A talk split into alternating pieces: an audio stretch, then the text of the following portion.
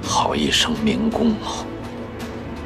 这一声明公叫的又亲切又生疏，叫的满是失望啊！苦在想，令君的失望，莫非是觉得如今的苦不再是寒碜了？当初明公奉迎天子以令诸侯，我们共同起誓，永为汉臣。可是今日的明公还是汉臣吗？司空不够，丞相不够，魏公不够，大王也不够。明公想要的是什么？一步之遥。哎呦，令君这番话说的孤好汉呀！如若如令君所言，真有一步之遥，你我相行二十年，令君可否还愿意与孤同行？平乱除奸，臣可与明公并肩；封王拜相，恕臣不能与大王同行。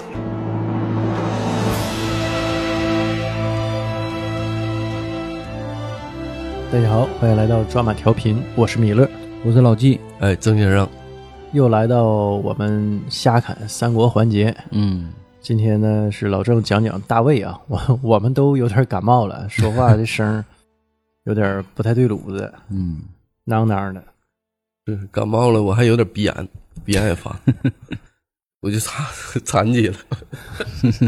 我现在我就感觉说话吧，像像那个陕西那边的。嗯下面我给大家带来一首《山丹的开花红艳艳》。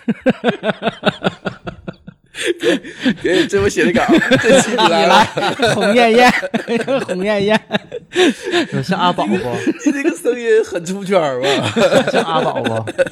嗯，阿宝是吧？我脑袋整个白毛巾，嗯你能飙高音不？不行，感冒了，改成音乐节目。了。感冒了，感冒了。哎，这家伙非常六加七都上来了。人星光大道的，嗯。嗯，对，星光大道、光溜大道，嗯。这期啊，给大家带来一期就大卫啊，嗯，大卫的一个谋士荀彧，不是阿宝，小名阿宝，陕西人秦始皇，哎，果然是那边的。徐玉是那儿的吗？徐玉啊，不是，徐玉是颍川四族啊，啊，颍川的。哎，中原的，嗯，哎，这个人生当中啊，总有些事情是你力所不能及的，但是啊，如果在你能力所及的范围内啊，嗯你尽到了自己全部的努力，哎，那你还有什么可遗憾的呢？今天呢，就由我跟大家来聊一聊三国谋士集团其中的一位荀彧，荀令君。我发现老郑这个序儿整的都挺好啊。上回那个红楼那期那序儿整那家一顿小排比可带劲了，啊，这序儿写都挺好。下期你努力吧。我还没想好聊谁呢。呃，先抛给在座二位一个问题啊，嗯在三国这段历史里面啊，有这么一个人，和我们今天的主角啊荀彧特别的像，嗯同为啊白衣卿相，拥有王佐之才，嗯同样呢忠于汉室的江山。二位猜猜这个人是谁呢？诸葛亮啊，哎，诸葛亮啊。但为什么荀彧在后世却并没有多少文人将相追忆评价呢？当然呢，我抛开我大卫集团讲解员的身份啊，还是问问各位，自己还带职位，你看看自带职位的人儿。到底如何看待这个问题的呢？嗯哎，就是诸葛亮啊，留给后世的这个丰功伟绩特别多。嗯，同样呢，也是一个集团的这个第二把手吧。对我哎亮我亮哥还说啥了？哎，荀彧为什么并没有什么丰功伟绩留给大家的，嗯而且嗯史书上呢对他个人呐嗯，褒贬不一。嗯我看很多这个网友啊都说观点就是这个人很拧巴。我搜了一下这个网络的平台啊，很多网友是这么看待这个问题的。呃，总结了几以下几个有代表性的观点啊。嗯第一呀、因为人们呢很难与这个荀彧共情，诸葛亮啊是完全忠于汉室的。嗯说起这个忠于汉室啊，比荀彧忠诚壮烈的人呢有很多。嗯说这个举贤进才呢，这个荀是荀彧的一个特点啊。嗯荀彧推荐的人，大多数呢站在了篡汉的角度，嗯可以说呢和他本人的初衷呢是南辕北辙的。啊而且说谋略，说这个武功，说治国，说人品，各个方面呢，比荀彧更符合大众的认知，更符合大众的胃口的人，嗯说这个年代呀是多不胜数的。嗯很显然呢，荀彧这个人呢得不到共情和推崇呢是很正常的事儿，很少有人呢向往这个人的拧巴的一生。嗯同时呢，我们也知道啊，他本身是身居要职，士林的领袖，最后能做的呢，却只有默默的选择了自尽。嗯从荀彧个人的角度看呢，你大可以说呢，他是坚守自己立场；嗯。但从时代的角度看呢，与荀彧的地位、名望和影响力还有能量来讲，去与其他的这个忠汉义士相比，嗯。他本人的行为呢，又显得这个相形见绌。你说他呢是智慧的化身，大众认为他做的是蠢事儿；你说他呢是忠臣义士，他在忠臣义士当中呢又没有什么作为，嗯。所以啊，后世推崇他的意义何在？歌颂他的功德呢又所之为何？嗯。三国历史里面啊有大批形象鲜明的时代人物，嗯。呃，你不去歌颂，反而在徐玉这个拧巴的人身上浪费时间，这完全是没有意义的。嗯。至于诸葛亮呢，那个时代的六边形战士了，嗯。三国历史中的天花板级的存在，嗯荀彧呢是完全够不着的。嗯哎，这是我总结的几个大多数网友的观点。嗯那么历史上大名鼎鼎的清流的领袖荀彧、荀令君呢，又到底是不是这么一个人呢？嗯哎，今天呢，我们就给大家来揭晓这个谜底，带领大家呀重新走进这段历史的舞台，嗯重温呢这段精彩的故事。哎，也让啊大家真正来了解我们大魏集团心目中啊第一军师荀彧。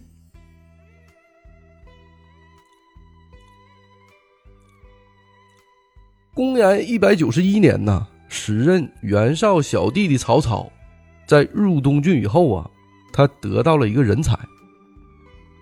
这个人呢，就是整个三国时代最被低估的一个谋士。他严格意义上来讲呢，并不应该和荀攸啊、郭嘉、贾诩等谋士放在一起比较。在整个三国当中啊，能和这个谋士相提并论的国家级干部，哎，只有我们刚刚提到的啊，诸葛亮一人。这两个人呢，都是一手将自己的势力打造成了当时最伟大的一个政治集团。嗯有所区别的是呢，诸葛亮更像是一个伟大的职业经理人，嗯荀彧这个人呢，更类似于曹魏集团创立的合伙人。没有他，曹操百分之百是打不下来半个天下的。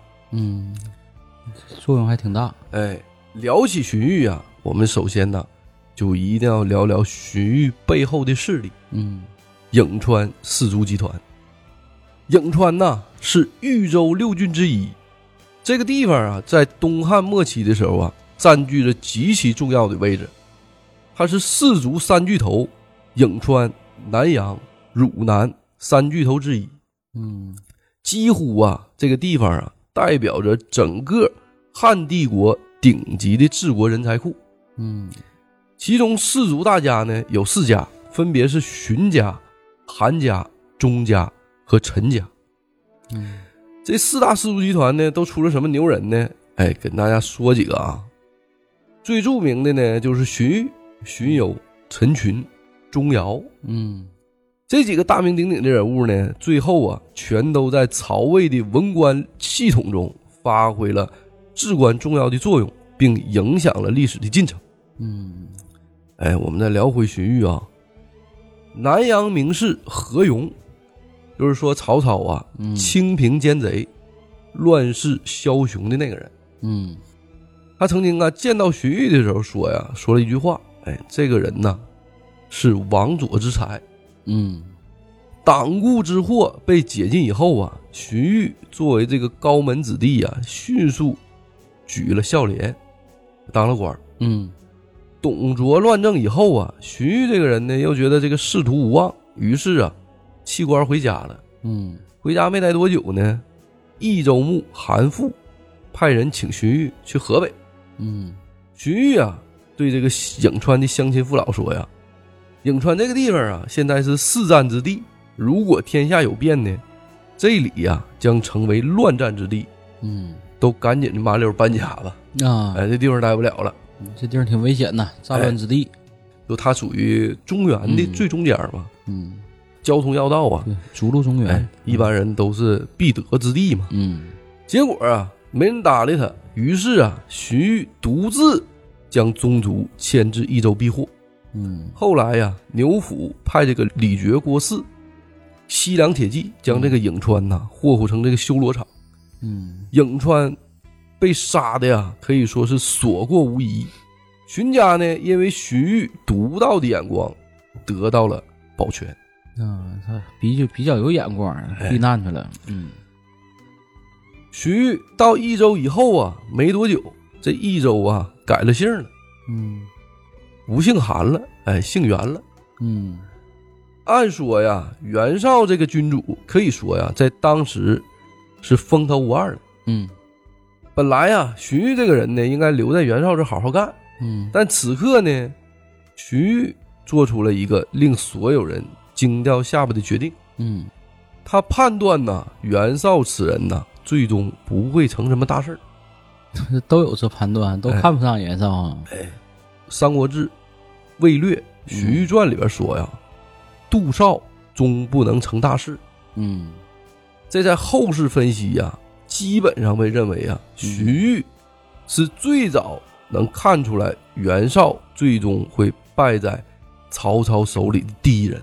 啊，但此刻呀，我们可以客观的分析一下荀彧这次跳槽啊，之所以离开袁绍，有三个原因。嗯第一呢，此次在界桥大战之前，河北舆论呢普遍认为袁绍会被公孙瓒所打败。嗯公孙瓒这个人呢，是彻彻底底啊，从当时三国版图东北角的边境嗯一路砍人，砍到中原的，嗯白马义从嘛。嗯将来呀，这个人呢，很有可能跟我们的氏族集团呢混不到一起去。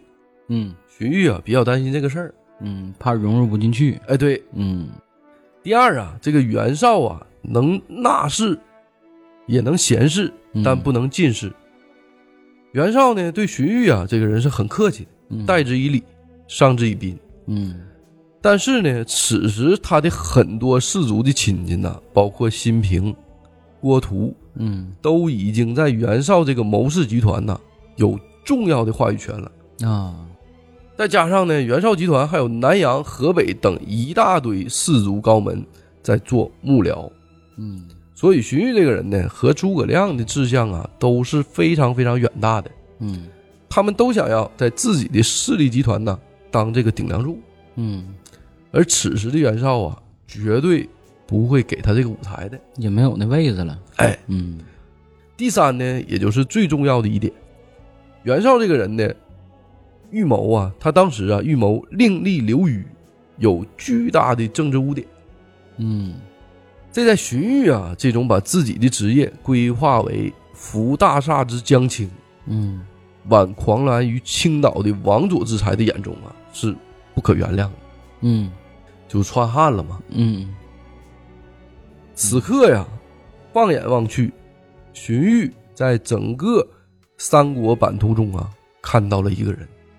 嗯这个人呢，忠于大汉，在荥阳之战中啊，是唯一出手讨董之英杰，嗯能力超群，在东郡呐击溃黑山诸贼。最重要的呢，他身边啊只有一群宗族的武夫，并无士族谋士。啊，有位置，哎，嗯，人还不错，对，去了呢，我荀彧啊，就是谋士集团的顶梁柱。嗯一句话，就是他了。嗯公元一百九十一年底呀，二十九岁的荀彧，离袁绍嗯投奔了曹操。曹操呢，见荀彧来投啊，也说出了那句经典的话：“荀令君呐，吾之子房。嗯”哎，子房啊，就是汉初三杰张良的字。啊，哎，荀彧呢，对此刻曹魏集团呢来讲，有重大的意义。嗯第一，在曹操未来所有的人生转折点中，给出了最正确的建议。嗯第二，承担了繁重的治郡任务，乃至后来的治国的任务。嗯第三，曹魏集团呐，现今乃至曹操一生的第一人力的资源经理。嗯我们多说一句啊，曹操这个人呢，在乱世当中，虽然起步的时候啊非常的弱小，嗯但他呀却在创业早期就完成了文武两个班子的顶级的建设。啊，人才搭建做得早，哎，嗯他很早啊，这个文武的班子就已经齐了。嗯在荀彧来到之后啊，作为颍川谋士集团的领袖，开始了大量人才的推荐。嗯荀攸、嗯郭嘉、曹操首席的心理咨询师，嗯钟繇、关中总都督，嗯早知曹操的袁隆平，嗯，屯田制的首倡者。啊，哎，曹操就听他的话，曹操袁隆平，哎，说把这个吞天志啊嗯提出来了。赵岩，哎，曹氏集团呐，金牌督军，等等，大量的颍川人才啊，在此刻进入了曹操的帐下，使得曹操的事业呀开始迅速的上升。也可以这么说呀，荀彧这个人的到来，把曹操集团的智囊啊彻底的打开了。公元一百九十五年呐，曹操和吕布、张邈进行了一场大战，在兖州全境啊打了一年多，兖州的全境啊基本上变成了修罗场。嗯。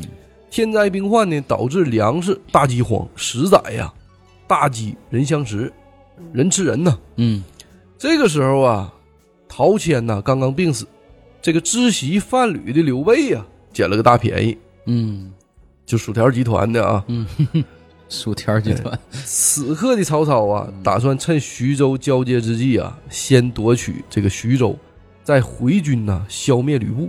嗯在这个抉择的关键点上啊，又是曹操背后的那个王佐之才呀，站了出来。据说呀，当年高祖保关中、光武聚河内都是有根据地的。嗯兖州这个地方啊，地跨呀黄河济水，是天下之要道。现呢虽已残破，但是依然可以自保。嗯此地呀，就是将军您的关中河内，必须呀先稳住他。如今呢，我们已经击溃了李丰、薛兰，如果分兵东击陈宫，陈宫啊必定不敢西顾。我们趁机啊组织队伍，收割麦子，节约粮食，储备谷物，就可以一举打垮吕布。然后啊，再向南联合扬州的刘繇，共讨袁术，以控制淮水和泗水一带。嗯，这整个战略布局出来了，哎，如果现在呢，你不管吕布，而去向东攻打徐州，多留兵啊，则出征兵力不足；少留兵啊，则只有让这个全体百姓守城。不要说收麦子啊，就连上山砍柴的人手都不够。嗯吕布啊，必定趁虚进攻，民心呐、就会更加的动摇，所有收复的城池啊，都会再次的失去，你也将啊彻底的失去立足之本兖州。要是徐州呢，久攻不下，将军您的安身之处啊，又在何方呢？嗯陶谦虽死啊，徐州依然不易攻破，因为有刘备呢嘛。嗯何况啊，现在东方啊都已收了麦子，必定啊会坚壁清野，以防将军之进攻。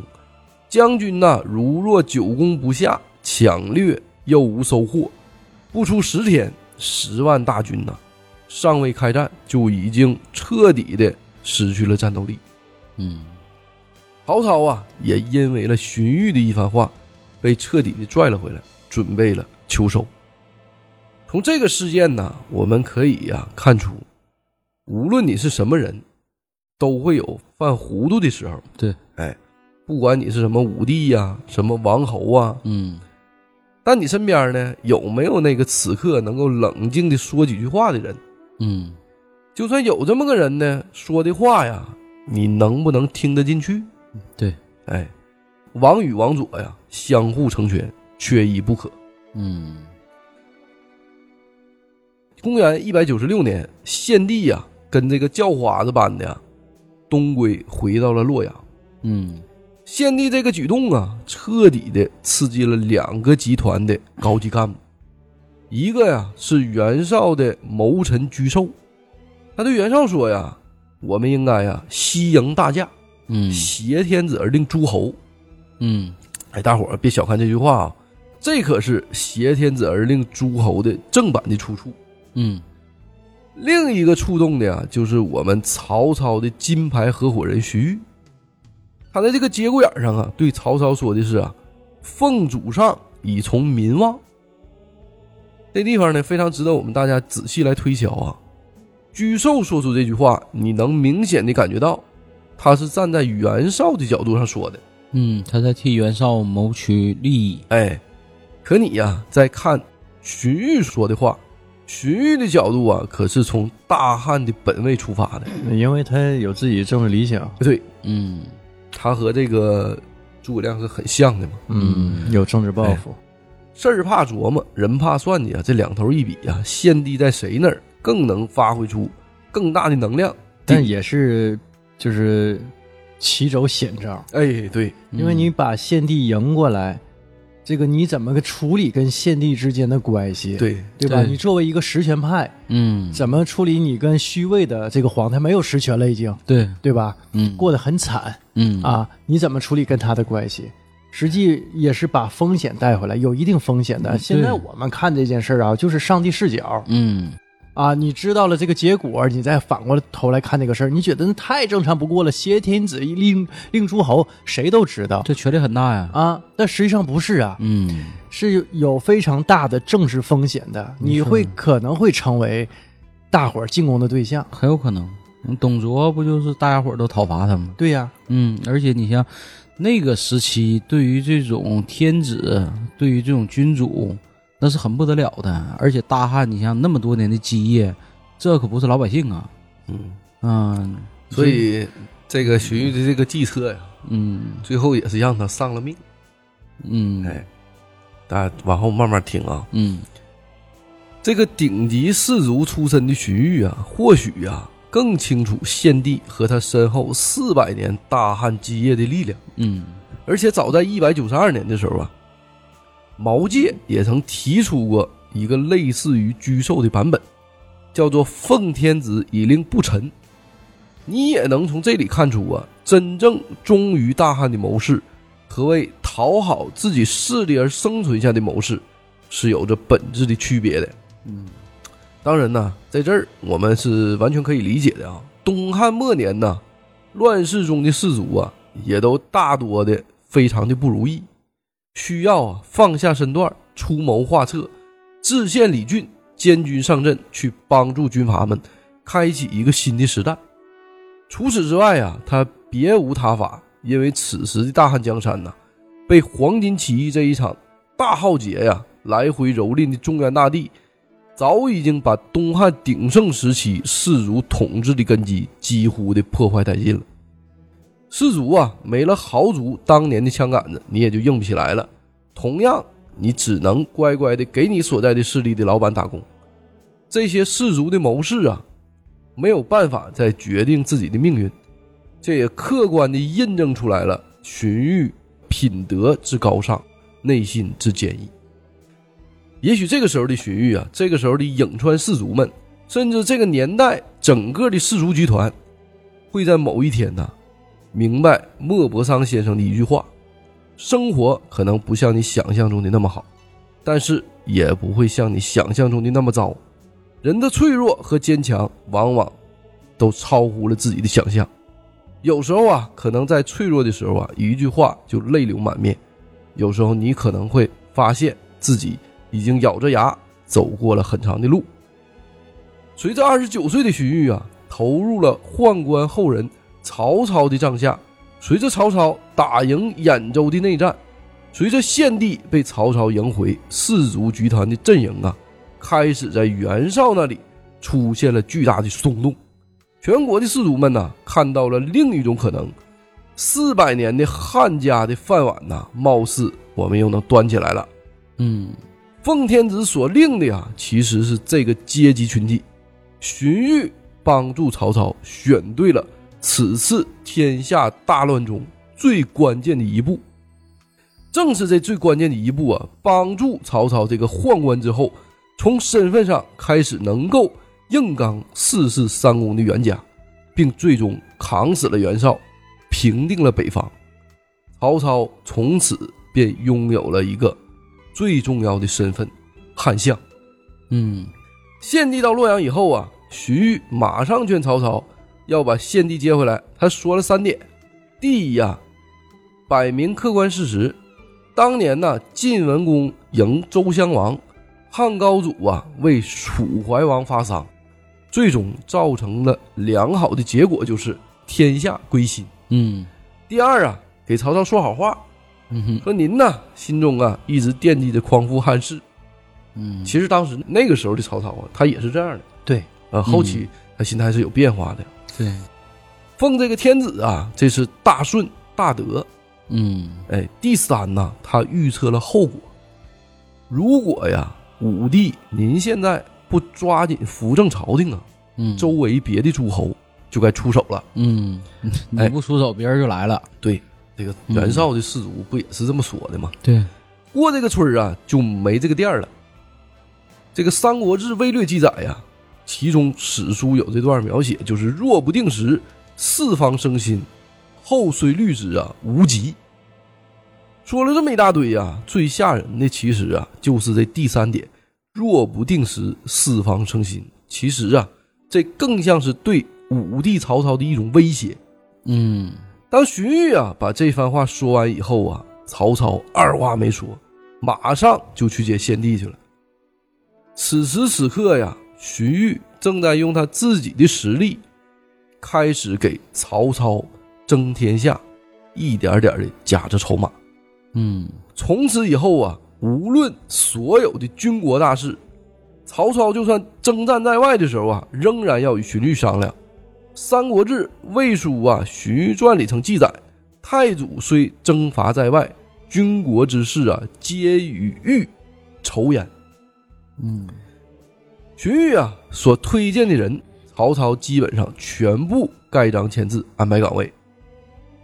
这个分量啊，我觉得相比呀、这个时候荀彧的分量啊，我觉得相比于诸葛亮和刘备呀、嗯荀彧和曹操的关系，那此时应该是更加的亲密。嗯哎，基本上啊，这段时间可以称之为二人的蜜月期。我感觉似乎比诸葛亮的权力更大一些。对，呃对因为刘备身边还有法正，刘备更喜欢的是刘备实际是那个时期，他也在制衡各个集团，啊、可能在他死之后，这个时候他的权力是极那就大的。那那那这基本上就是就是诸葛亮实权派嘛。对对对对对，但那时候呃他这个荀刘禅就嗯只是一个象征性的一个虚位君主，对对对他不太管事儿。不太管事儿了。所以刘备啊，他信任的不止诸葛亮一个人儿。对对对对曹操呢，他只能信许嗯。彧，国家没了嘛。哎，嗯。我国家地位太早，比较低，嗯。但国家更像个参谋，对。没什么实权。哎。啊，这叫什么军事祭酒啊？对就他是祭酒。祭酒，就是就是个参谋。但是国家是曹操这个武帝曹操的心理叫什么那个心灵心理医生，心理医生哎他是曹操的心理医生，心灵辅导师。对，心灵导师。他其实啊，说出你的梦想是吧？曹操其实啊，嗯这个心里话呀，其实更愿意跟这个郭嘉说，嗯因，为他觉得郭嘉更懂他。更懂他。哎除了这个自己把这个军权以外啊，剩下的政权、财政大权曹操啊基本上都交给荀彧来打理，嗯自己呀、只保留了一个签字权。献帝被曹操抢到手中以后啊，随后曹操把持了尚书台，献帝从长安带回来尚书班子，所有人几乎都被曹操干掉了。嗯，整个给这个天子换了套班子。哎，曹魏势力的二把手荀彧啊，变成了尚书令，嗯主持了政府的政务运作。荀彧的侄子呢，也入了尚书，颍川名士钟繇在此刻呀，成为了侍中尚书仆射。基本上啊，尚书台被颍川人呐彻底的承包了。荀彧随后也开始大爆发式的给曹操带来了大量的人才，颍川人才库开始发力，荀攸、钟繇、郭嘉等关键人物啊，开始在这个时候进入了曹操的帐下。很多避乱荆州的这个颍川的兄弟们呢，接到荀彧热情洋溢的来信以后啊，也都纷纷来投我大魏。没有这些关键的人才呀，曹操根本赢不了三年后的那场世纪大战。曹操这边呢，接回了献帝，但此时的天子啊，自打洛阳那惊魂一夜之后啊，便再没过过一天好日子，人呐也是再也硬不起来了。作为多年的亡国之君呐，他早已没了当年的意气风发，跟颠沛流离的漂泊生活比起来呀，吃穿用等等，却不再是奢望。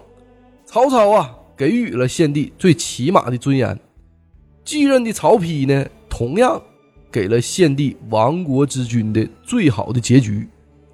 曹操从此刻开始啊，也从献帝这里获得了老刘家四百年积淀的加成。大量的士族因为献帝开始选择了曹操，大量士族开始千里迢迢的向许昌聚集。比如说，在福建被孙策打没了势力后投奔而来的王朗；比如说，在北海被袁谭赶出来的孔融。曹操啊，开始获得了之前根本无法想象的人才优势，不仅人力资源呢获得了巨大的加成，曹操此后在一系列战争中都展现出了极大的政治优势，在人心这条看不见的阵线上啊，占尽了上风。官渡之战后期呀、兵少粮缺，士兵疲惫呀、曹操啊，这个时候啊，武帝开始打了退堂鼓，嗯。打算再次啊收缩兵力，回到许昌进行保卫战。曹操写信呢，给荀彧说要商议啊退守许昌。这个关键的点儿啊，荀彧啊，荀子导是这么说的啊：眼下咱们军粮虽少，却还比不上啊当年楚汉在荥阳那样的艰难。嗯当时啊，刘项双方都不肯先退。嗯先退的一方啊，必然处于被动。您仅以敌十分之一的兵力啊，就扼住敌人咽喉整整半年之久，胜利就在不久的将来。同样啊，有这么一个花絮，嗯，哎，咱们在这个地方啊，再来看看三国第一搅屎棍儿，哎，贾诩呀，贾大仙人他是怎么说的啊？嗯曹操问贾诩说：“老贾呀，现在你说咋整？”嗯因为当时贾诩在曹操的身边啊做这个参军。嗯贾诩说呀：“曹公啊，您在精明、勇敢、用人和决断四个方面呢，都远胜于袁绍。嗯之所以啊、相持半年不能取胜，是因为您呐想的过于的周全，您一直啊稳扎稳打，咱们呢马上就会出现转机了。”《三国志》啊《魏书·贾诩传》里有明确的记载：功名胜绍，勇胜绍，用人胜绍，决机胜少。有此四胜啊，而半年不定者，必绝其机，须臾可定也。咱们呢转过身来啊，关门上唠一唠啊，你说这俩人说的，在今天看来啊，是不是大废话？也不是啊，嗯嗯，站的角度不一样。实际贾诩说的也对，哎，但这个废话呀，其实啊，在此刻呀，却是价值连城。嗯，对呀、哎，两大参谋长啊，不让你退的原因在于啊，本来你正面就打不过人家，现在呢，好不容易已经僵持这么久，一旦退呀，士气就会急剧的下降，嗯社会舆论呢也将会一边倒的倾向于袁绍。原本呢，此时还在观望的危机呀，就会集中的爆发，根本就没有办法退呀。但是呢，实话又不能这么说，这么说呢，武帝曹操啊就会彻底的崩溃了。嗯此时他本人的心理压力呀，应该是极大的。哎，也就是说，你不能再吓唬他了。嗯结果就是啊，操从之，乃坚壁持之。荀彧啊，在帮曹操塌下心来的同时，命令负责后勤补给的任俊，采取十路纵队为一部的大规模运粮编队，甚至派出了总预备队的虎贲禁卫军去护送粮草，加强护卫，防止援军袭击。公元二百零一年，官渡之战大胜。嗯，就是看谁坚持到最后。哎，嗯，等一等，可能就有转机。对，你就有人家十分之一的兵力，你都挺半年了，嗯，这还是有机会胜的。实际上很多人也在关注着这场战斗，对，他们也在选择，也在找机会，都在等待这个时机。这你你这个谁赢了，不就可以站队吗？是不是？。对，公元呢二百零二年五月二十八号，袁绍啊突发暴病而死。嗯袁曹之间的对峙啊，终于在此刻结束了。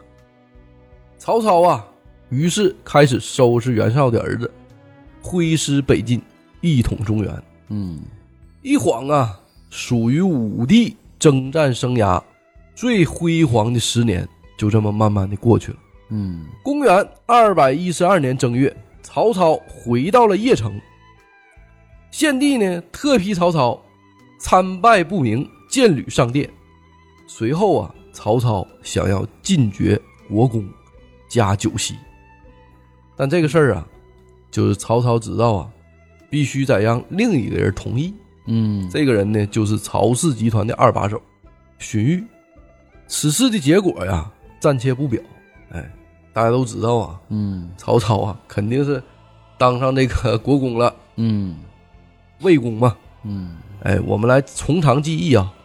八年前，公元二百零四年，曹操拿下邺城，领益州牧的时候啊，曹操就想打着复古至九州的名号，扩大益州的地盘儿但这事儿啊，迅速的被荀彧给摁下来了。荀彧的理由呢，也是非常非常的充分。革命啊，尚未成功，同志仍需努力。这话是荀彧说的吗？你这你这现代词儿用的一一套一套的，你这个革命都是一脉传承啊，啊都是苏联传过来。希望武帝呀、此刻能引兵先定河北，然后啊修复洛阳，拿下荆州。等天下大定后，咱们再讨论古治一事。嗯这个曹操这十年呢，也是这么做的。哎嗯曹操啊，不仅二话没说呀，就取消了关于复九州的讨论。嗯还给荀彧本人呢写信道谢，表示啊，我呀就喜欢你多泼泼冷水，免得鄙人呐经常这个头脑发热。啊，是半拉的需要这么一个泼冷水的，哎，嗯同时啊，曹操对荀彧啊也是一直进行着多方位的这个讨好。嗯公元二百零四年，我大魏势力第一波封侯的时候啊，荀彧得封万岁亭侯，封邑千户，为所有封侯诸将之首。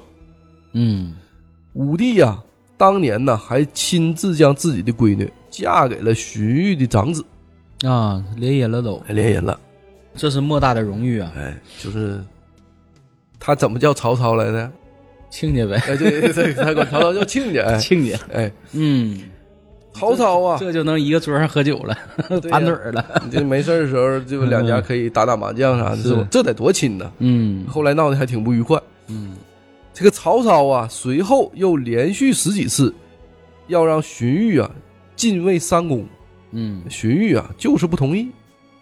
曹操几乎使出了所有讨好荀彧的方法，但荀彧啊却在渐渐的和曹操划清着界限。并在用啊尚书令这个关键的岗位和曹操进行个人的周旋。嗯话说回来呀，我们刚刚也提到一次啊，曹操提出啊要复成功加九锡以后啊，第一时间咨询了文官第一分量的徐彧。嗯荀彧啊也再次表示了不同意，而且荀彧回绝的非常的露骨。你兴的是义兵，虽成大功，但要忠贞爱国，不要太过分。嗯哎，史书也有记载啊，荀以为太祖本兴义兵，以匡朝宁国，并忠贞之诚，守退让之实。君子爱人以德，不亦如此？嗯为何如此呢？我们可要知道啊，武帝的这个合伙人呐，当初可是带着理想抱负而来的。嗯，他的梦想啊，是匡复汉室，对，是再造一个新的大汉。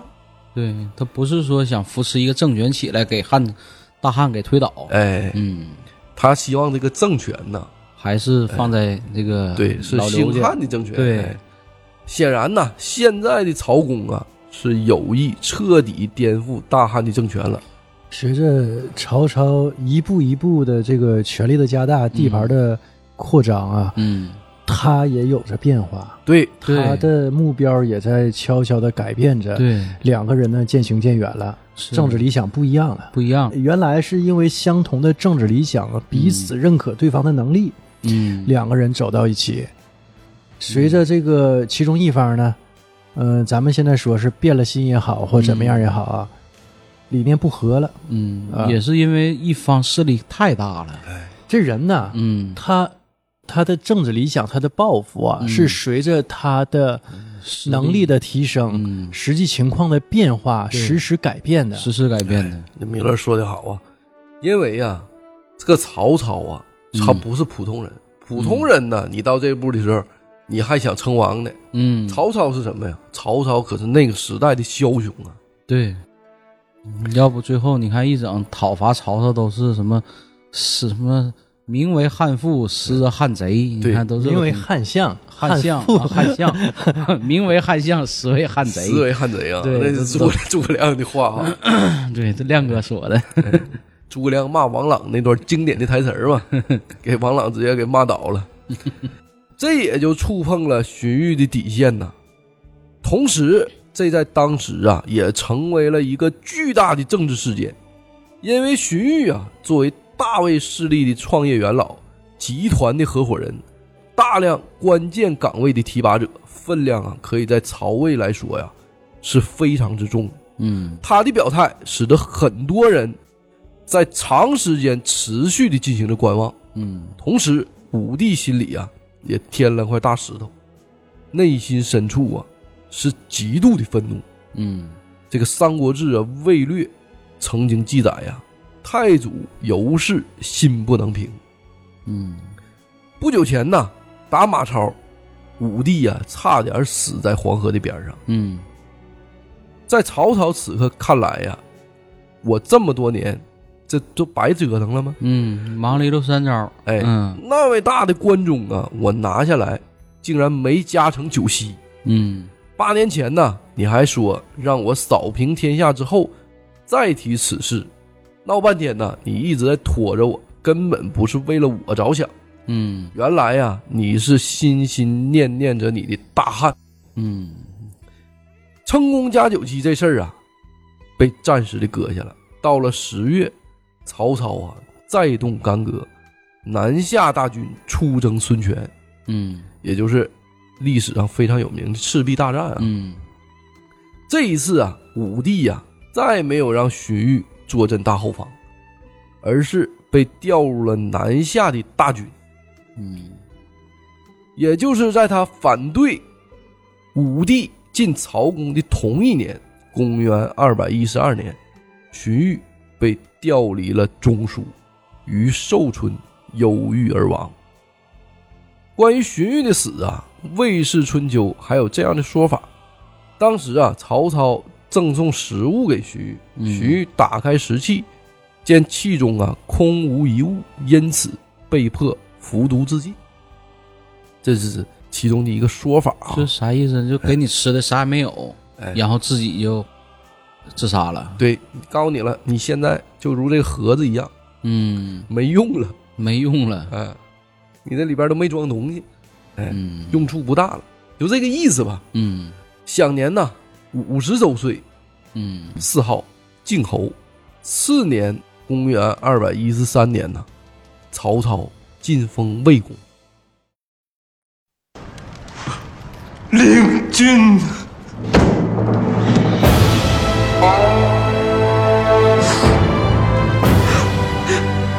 文若，你我共事二十年，平地球，立朝廷，君之相为匡弼，君之相为举人，君之相为奸计，君之。相为密谋，君王佐之才，曾许我平定天下。如今天下未定，君为何先我而去？文若，文若，你我同来，为何？不肯同归呀！这个深情难耐，此生缘浅呐。三十年，荀彧戎马一生，带着这个一颗破碎的心呐，荀彧终于含恨而去。从此啊，大魏再无荀令君。罗曼·罗兰曾经说过一句话呀：“这个世界上只有一种真正的英雄主义啊，就是认清这个世界的真相，而你依然热爱它。”最后啊，多说几句。其实我们今天呢，看到徐玉的事件呢，仅仅是冰山的一角。嗯徐玉在死前呢，将自己所有跟曹操有关的信件、文字，全部的焚毁了。啊哎，他并不想给世人呐留下任何与曹魏势力有关的细节。哎，嗯这个史书上有记载啊，彧自为尚书令，常以书陈事，嗯就写日记呗。嗯这个林木啊，皆焚毁之，故其策密谋不得尽闻也。你就你很难呐找到他在这个曹操的大量的事迹，嗯哎把这痕迹给抹去了。哎，他全给烧毁了。嗯他自己呀、希望啊，自己最后的历史面貌是以汉臣的形象出现在世人的眼中，嗯而并非呀、是曹魏的二当家，颍川第一谋士的身份嗯展现在世人的面前。但即便呢，荀彧死前烧毁了一切，嗯但因其对历史走向的影响之大，即使留下的那些只言片语的线索呀，都能够成为后世拼凑出这位颍川大才对曹魏政权做出的基石作用。嗯荀彧啊，用他的死埋葬了大汉最后的倔强和荣光。荀彧死后啊，曹操给了自己这位二当家的谥号靖侯。荀彧本人呢，也因为一生都在做隐藏于背后的擎天之柱，嗯最终啊，后世之名啊，远逊于诸葛亮。啊实际上啊，两个大神呢，他们真的是可以等量齐观。我主武帝呀、也后来呀、在怀念荀彧的时候感叹呐：“荀彧啊，给我推荐了这么多的好人才呀、荀令君之论人呐、嗯鄙人呐、莫视不忘。嗯，表示感谢。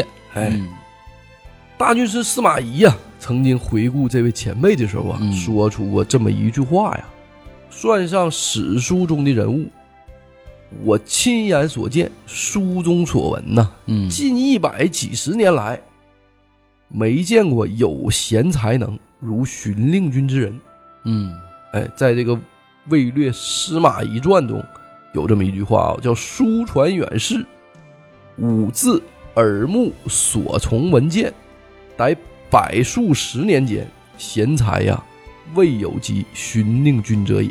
嗯，哎我今天的节目啊，也就到这了。也有可能是我们三国系列节目就到这期，是不是准备的就差不多了？嗯，准备的基本都录完了。嗯，嗯，下期你还录不录？非得在节目里表态吗？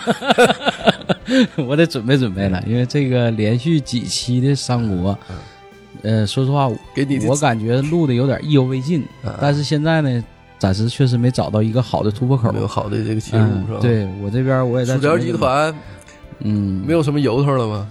有，但是得准备准备了，得准备准备了。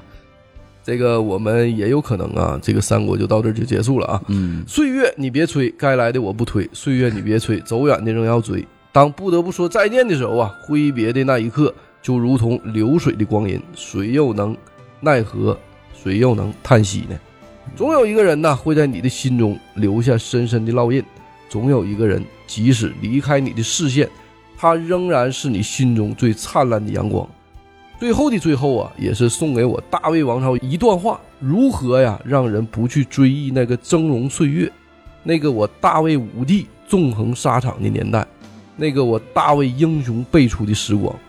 文有鬼谋郭嘉郭奉孝，颍川第一豪杰荀彧荀令君，三国第一毒舌贾诩贾文和，三国第一大军师狼顾之相司马仲达，武有西汉名臣夏侯婴之后独眼将军夏侯惇，三国第一勇将典韦，五子良将之首威震逍遥津张辽张文远，裸衣斗马超虎痴将军许褚许仲康，还有我们之前聊过的张合张俊义、乐进岳文谦，无数的英雄豪杰呀，也让我大魏势力成为无数人心中不朽的经典。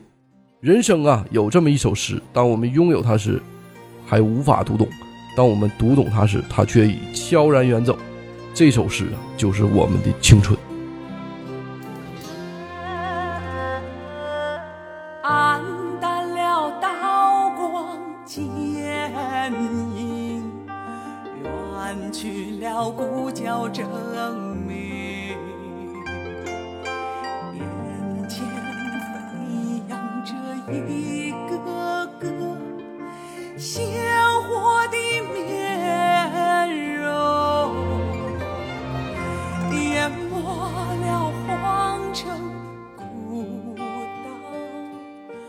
忘不了烽火边城。岁